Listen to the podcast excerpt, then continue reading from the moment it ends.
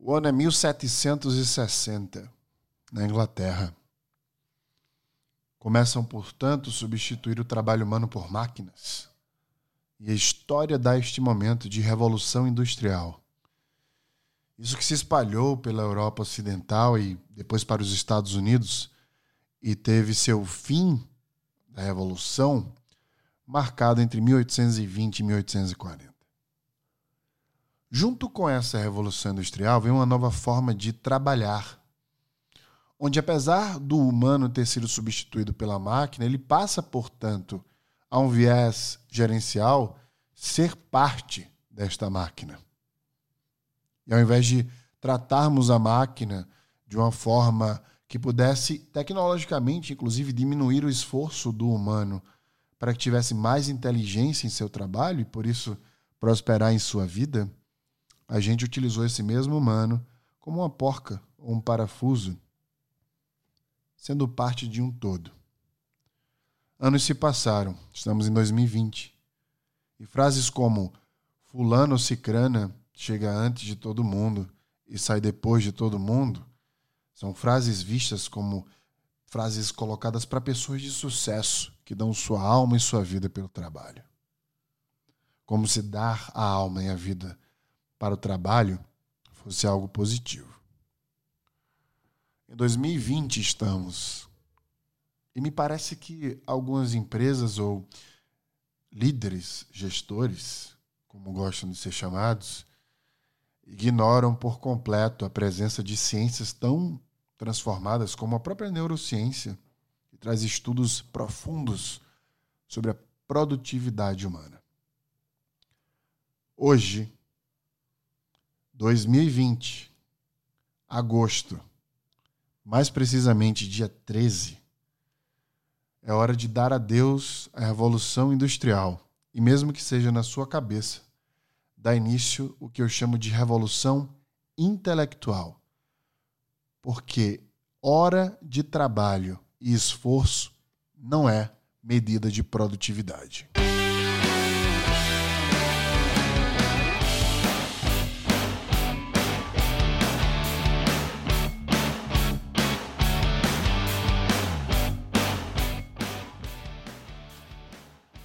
Há diversos estudos sobre a produtividade humana, né? E como eu já falei em diversos outros podcasts aqui, o que mede este poder de produtividade, para a gente começar a chegar nele, a gente vai falar sobre o poder cognitivo, né? Que traz essa força chamada inteligência para nós. Como bons mamíferos transformados geneticamente, nós temos um neocórtex avantajado e este nos permite pensar sobre nosso próprio pensamento, sobre a existência das coisas. Como disse o cientista Antônio Damasio, contrariando René Descartes, é existo, logo penso, né? Ou seja, nossa fisiologia produz o nosso pensamento.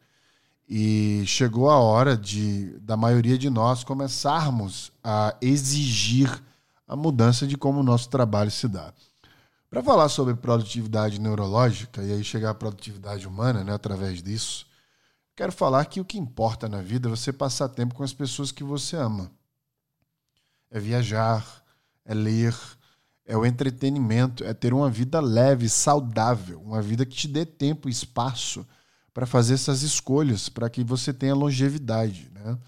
O cortisol, que é o hormônio do estresse, não te dá longevidade. Muito pelo contrário, o excesso de cortisol. A propósito, cortisol é importantíssimo para a nossa sobrevivência, né? Foi ele que nos fez sobreviver como espécie até hoje, porque prepara o corpo para a defesa. Ele em excesso, imagina que antigamente a gente caçava, era caçado, né? Corria aí das, dos predadores e precisava do cortisol aí para preparar o nosso corpo para essa defesa. Só que hoje a gente secreta cortisol sentado numa cadeira olhando para um computador, né? Então, como você não pode sair correndo dentro do escritório, é, você precisa expelir esse cortisol de diversas outras formas. Mas a pergunta central é como, em que horário você vai fazer isso.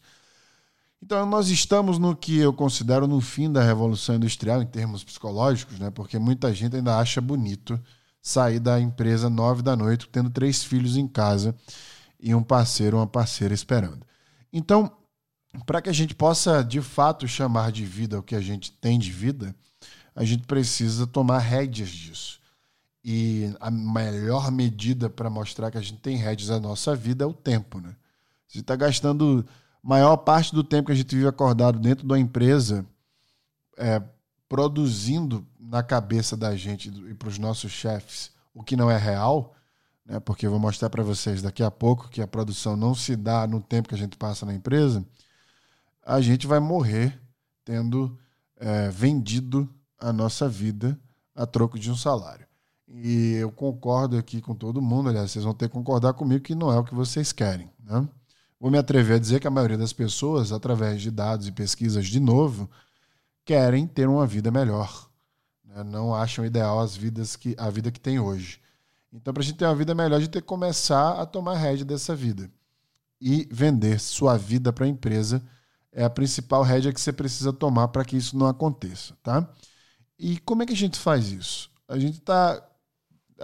A geração X, a geração Y, aliás, os millennials, né, a qual eu faço parte, ela que começou ali no início da década de 80, né, eu sou de 86, ela está se tornando é, em sua grande extensão, a maioria líderes de empresas. Né? Já se tornou há uns 4, 5 anos aí, em números, parte é, densa aí da liderança de várias empresas.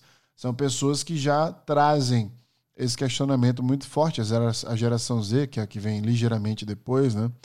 ela já traz aí a obrigação de trabalhar em empresas que dão mais espaço para que elas consigam ter uma vida melhor além do trabalho, né? Porque trabalho não pode de forma alguma vir em primeiro lugar, né? Trabalho é sempre vem como uma consequência daquilo que você busca fazer na vida, né? Dar sentido à sua vida. E aí, dentro desse aspecto, me anima muito que pessoas da geração Y comecem a transformar o sistema de gestão. O que as pessoas da geração X é, talvez tenham iniciado, mas foram, de certa forma, é, contaminadas, vamos dizer, pela, pelos baby boomers, né, que trouxeram essa questão da revolução industrial muito forte também e da regência de trabalho, né, aquela coisa mais verticalizada, né, da ordem. Um grande exemplo aqui é o exército, onde a gente tem patentes e aí todo mundo é, de certa forma tem que se reportar de baixo para cima e tem que seguir ordens de cima para baixo. E aí a geração X começa a discutir isso, a Y já começa a implementar, e aí a gente traz a horizontalidade disso, o que a Z vai exigir. E a gente começa a ter, de fato, exemplos de um mundo melhor, o Vale do Silício. Mais uma vez citando aqui, é um grande exemplo disso, né? Empresas que deixam você, antes da pandemia, a propósito, trabalhar de casa, fazer home office. É, e super comum executivos de empresas de tecnologia ter um study né, um, em casa, um lugar para trabalhar de casa e passar tempo aí, mais tempo com a família, mais tempo de qualidade na vida. Essas discussões, elas são discussões que são extremamente filosóficas, mas eu vou trazer um viés neurológico aqui para vocês. Estudos demonstram que o cérebro só produz. Antes de falar disso, eu vou te perguntar quantas horas você trabalha por dia na tua empresa. Muito provavelmente, a exigência mínima é 8 horas por dia. Né? Então vamos desconstruir antes de eu falar quantas horas o cérebro produz, que é mais gostoso. Então vamos supor que todo mundo que está me ouvindo agora é, trabalhe 8 horas por dia, minimamente aí, né? Alguns trabalham bem mais, 12 e tal. E aí esse negócio de trabalhar 8 horas por dia significa trabalhar, né? Significa passar as 8 horas ali de alguma forma disponível para a empresa. Né? Tem gente que chega antes, 7 da manhã, quando ia para o escritório, saía às nove da noite sorrindo. Não, poxa vida, que dia produtivo, eles falam, né? E quando eu vi essas frases, eu olhava aquilo ali e falava, meu Deus, é...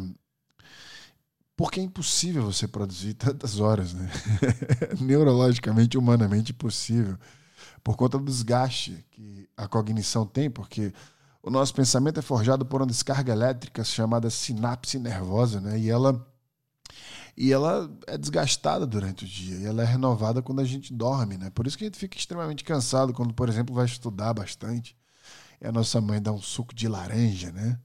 Pra gente poder repor energia C, para ficar vital, mas aquilo ali não repõe desse jeito. Mas é, aquela, aquela, esse desgaste da gente passar oito horas na empresa é, é um desgaste que é em vão. Deixa eu te perguntar uma coisa. Dessas oito horas que você passa na empresa, que você passa em frente ao computador agora em casa, quantas horas você acha que você produz? Vamos subtrair. Quantas horas você para para tomar um café? Para do computador, vai fazer o seu café, dá uma olhada em alguma coisa ali no celular. Quantas horas você passa vendo rede social? Quantas horas você passa indo no banheiro, tomando banho, fazendo tua comida? O brasileiro, segundo estudos, gasta mais tempo do que qualquer outro outra pessoa de outra nacionalidade, porque ele passa mais tempo conversando, socializando.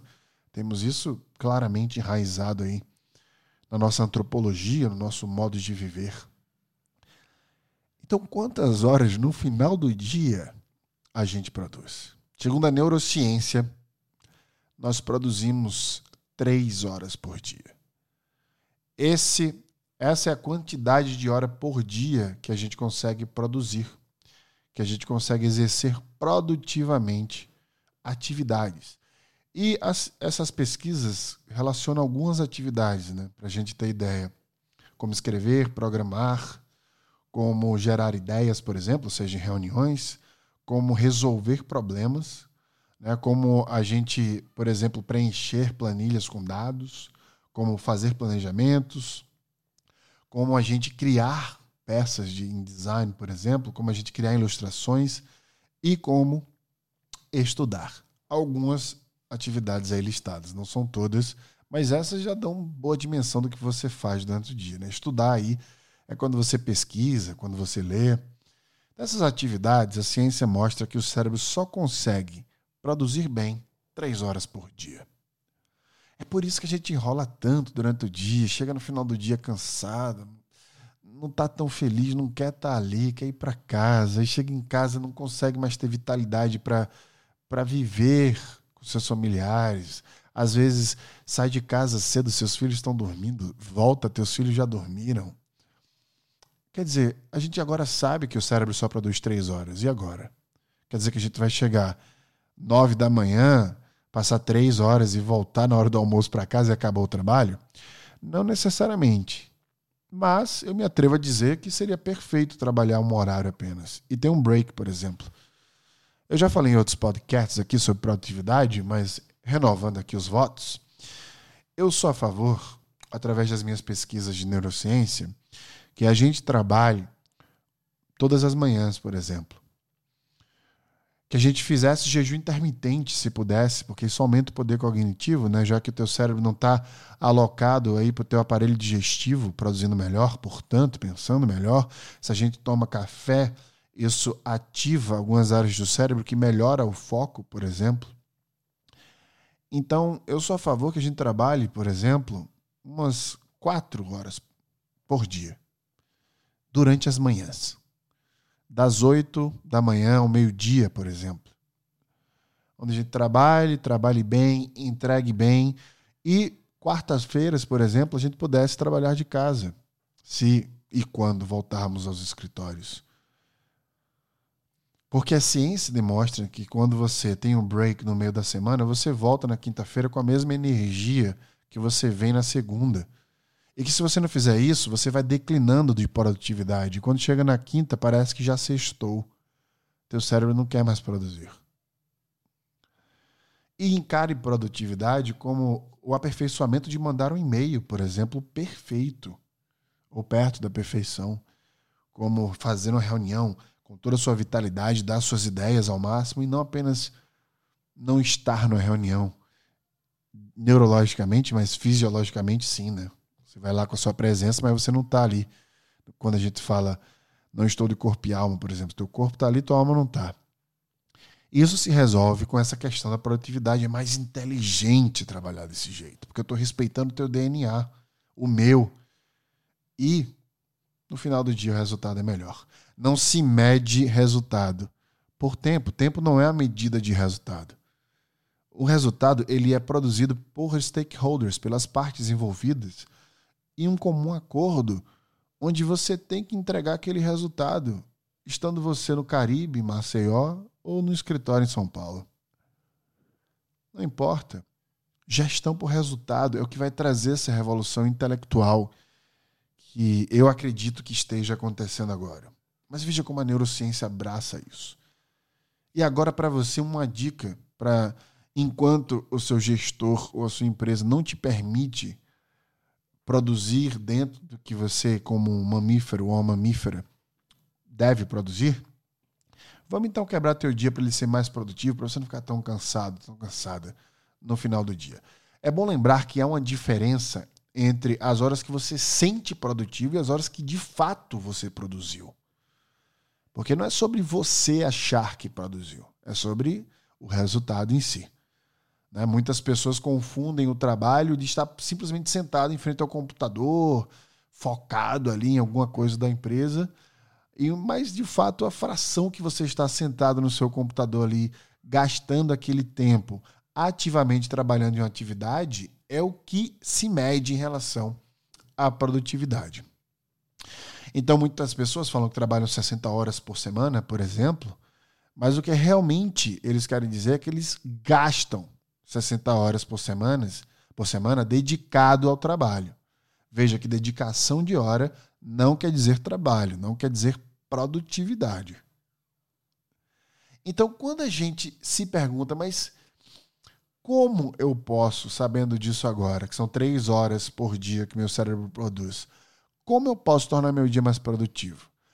Alguns pesquisadores falam que 10% das pessoas mais produtivas trabalham 52 minutos e tiram 17 minutos de intervalo. Então, é um cálculo muito preciso. Eu faço muito isso.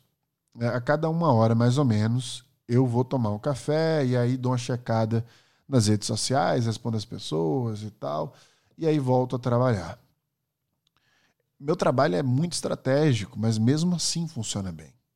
E principalmente para quem tem trabalho mais é, é, hands-on, que a gente chama, que é escrever muito, fazer estratégia tecnológica, botar um software online, etc. Uma coisa mais hands-on mesmo, que precisa ali entregar aquilo. Mas veja só. Se você, o teu cérebro produz três horas por dia e você tenta fazer essa divisão, né? Trabalhar 52 minutos, tirar 17, mais 52, 17, mais 52, 17. E aí mais 52, 17. E ali a sua produtividade vai se esvaindo.